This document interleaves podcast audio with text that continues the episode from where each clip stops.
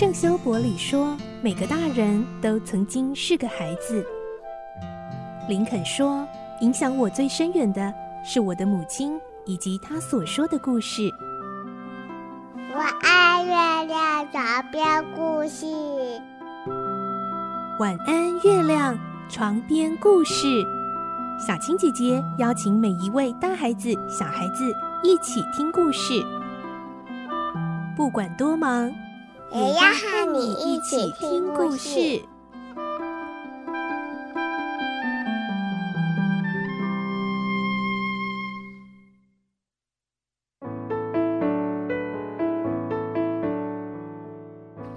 晚安，欢迎你和我们一起听故事。我是小青姐姐，我们继续来听奇岩城的故事。今天是二十六集，我们会听到罗平对一吉道说：“埃圭亚之谜是非常难以破解的。”而一吉道当然是不服气了。经过十几天的思索，他终于突破了。于是，一吉道决定再次展开侦查之旅。他还遇到了大侦探福尔摩斯哦。来听今天的故事。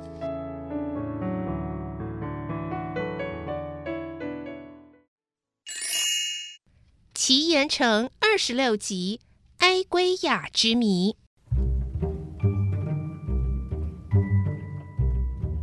一直到总算研究出一个方法来。他从历史中寻找出和埃圭亚古鲁治有关的地名和事件，立刻解决了很多问题。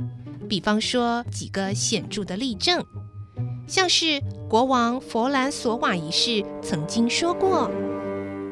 吾等代代法兰西国王，对于创建法兰西的都市均有重大的决定权，依此可以掩藏重大的秘密之故也。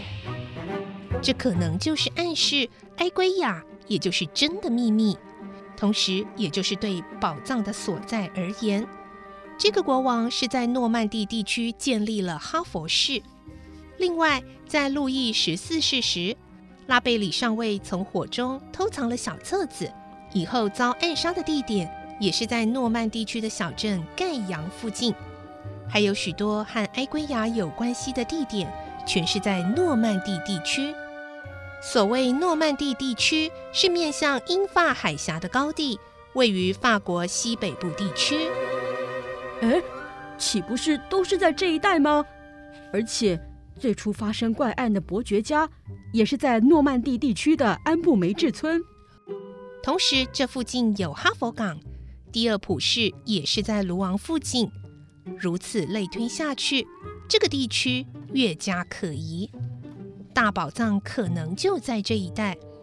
因此，路易十四世故意离开这个地区，在法国中部新建一个城堡，堡中竖起一个像针一样的塔。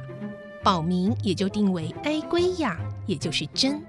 他用这种方法使人怀疑真的秘密就在这个堡，将人们的注意力从诺曼底地区，就是宝藏的真正地点而移开了。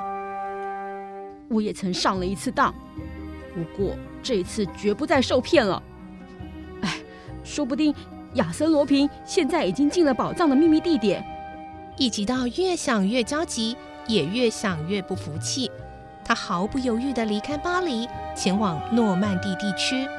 对于这一带与案情有关的几个市镇，从头到尾展开了调查。不过最可疑的还是哈佛市。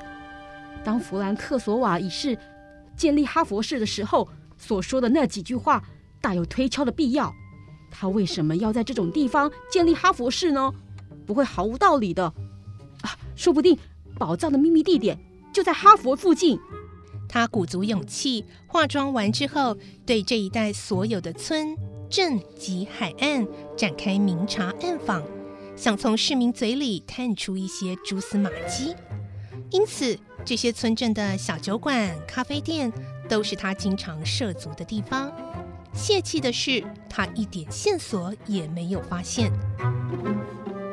一天早晨，他依然是以化妆的姿态，在塞纳河口某小镇的客栈里用餐，发现，在门边的小桌子，有个工人打扮的男子，用非常粗野的态度，正狼吞虎咽地吃东西。这男人有张红褐色的脸，粗胖的身材，身旁放着一根马鞭，脚上穿着结实的铜靴。一吉道以为他是这地方的马夫，没有特别注意，但是那男子却有意无意地不时注视着这边。一吉道心想，这家伙有点可疑。他用过餐，那男子也用好餐。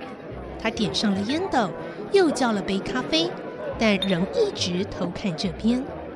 一直到心中虽然怀疑着，还是付了账就往外走。恰巧这时候有五六个客人推开门进来，逼得他只好在那男子桌子旁边回避一下，好让这些客人走进来。这时，那个男子嘴巴含着烟斗，小声的自言自语：“这位可是一级道先生啊！”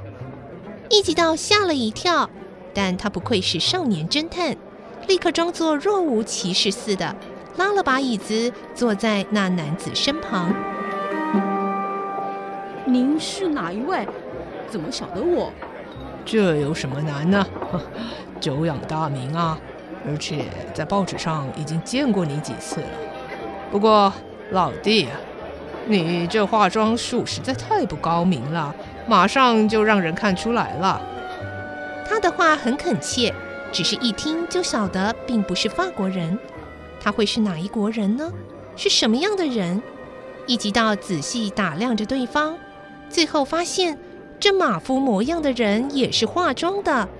于是他和缓地问：“请问您是哪一位？”“哈哈哈哈！呃，连我也不认识吗？”“啊，不认识，我们没见过面吧？”“哎，老弟呀，我们今天是头一次见面。不过我的照片也常在报纸上出现，难道你不晓得吗？”我不晓得哎，您是？嗯，夏洛克·福尔摩斯。啊，您就是福尔摩斯先生，我终于见到最崇拜的大侦探了。两人亲密的握起手来，一吉道的手被大侦探福尔摩斯那又大又温暖的手紧紧握住，心中涌起无限的感动。啊，先生，您到此地也是为了那一件事情吧？嗯，是的。如此说来，您对这个地区也认为可疑吗？不错，我和你的看法一样。得到了大侦探的称赞，让一级道感到受宠若惊。不过，像他这种大侦探，既然注意到了这个地区，那一定会比一级道先找到秘密的所在。那么，他这些日子的辛苦，岂不是要功亏一篑了吗？好胜的一级道试探地问：“先生，既然觉得这个地区可疑，那一定是得到了什么好线索了。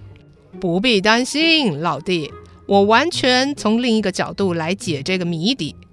你认为那件密语和小册子是唯一的关键？我对那些东西并不大重视。难道先生有什么更好的看法？对，我啊，和你有一百八十度的不同啊！告诉我好不好？老实说，也没有瞒着你的必要。哦。关于罗平的奶妈毕克蒂娃的事，你晓得吧？就是把罗平从小养大，现在对罗平仍然忠心耿耿的那个奶妈吗？嗯，听说他知道罗平当了强盗，心中很难过，经常哭哭啼啼的要他洗手不干呢。嗯，对，她是一位心地善良、慈爱又诚实的妇人。吃这位妇人奶水长大的罗平，为什么会变成江洋大盗？哎，真令人费解。为了罗平，他就算年老也不辞辛苦，无怨无尤的希望有一天罗平会回心转意，变成一个真正的好人。哎，他真是个可怜的妇人。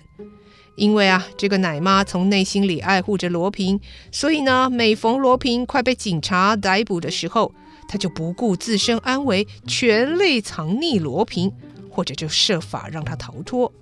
上次罗平被格尼玛探长逮捕，毕克蒂娃也同时被捕，但是罗平还是在半路逃掉了。我已经发现了这位毕克蒂娃的藏身地点了，那是离第二十五号公路不远的一个农家。所谓第二十五号公路，就是从哈佛市去里尔镇的大路。因此我要在这个镇上观望一阵，相信罗平一定会前来探望他的奶妈。罗平这家伙倒是蛮孝顺奶妈的，虽然是个小偷，但还不失为一个有良心的人呢。您的意思是，您要在此地耐心的等下去吗？嗯，是的，耐心的，不管多久，我不抓到他绝不甘心。他和我是势不两立的死对头。以往我吃过他许多苦头，受到他许多玩弄，我们已经成了你死我活的仇敌了。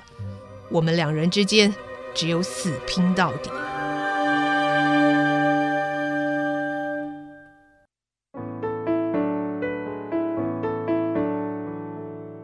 嗯，连福尔摩斯也加入了侦办案情的行列，看来真的是越来越紧张刺激喽。今天就先听到这里，明天我们再继续来听奇岩城的故事。我是小青姐姐，祝你有个好梦，晚安，拜拜。小朋友要睡觉了，晚安。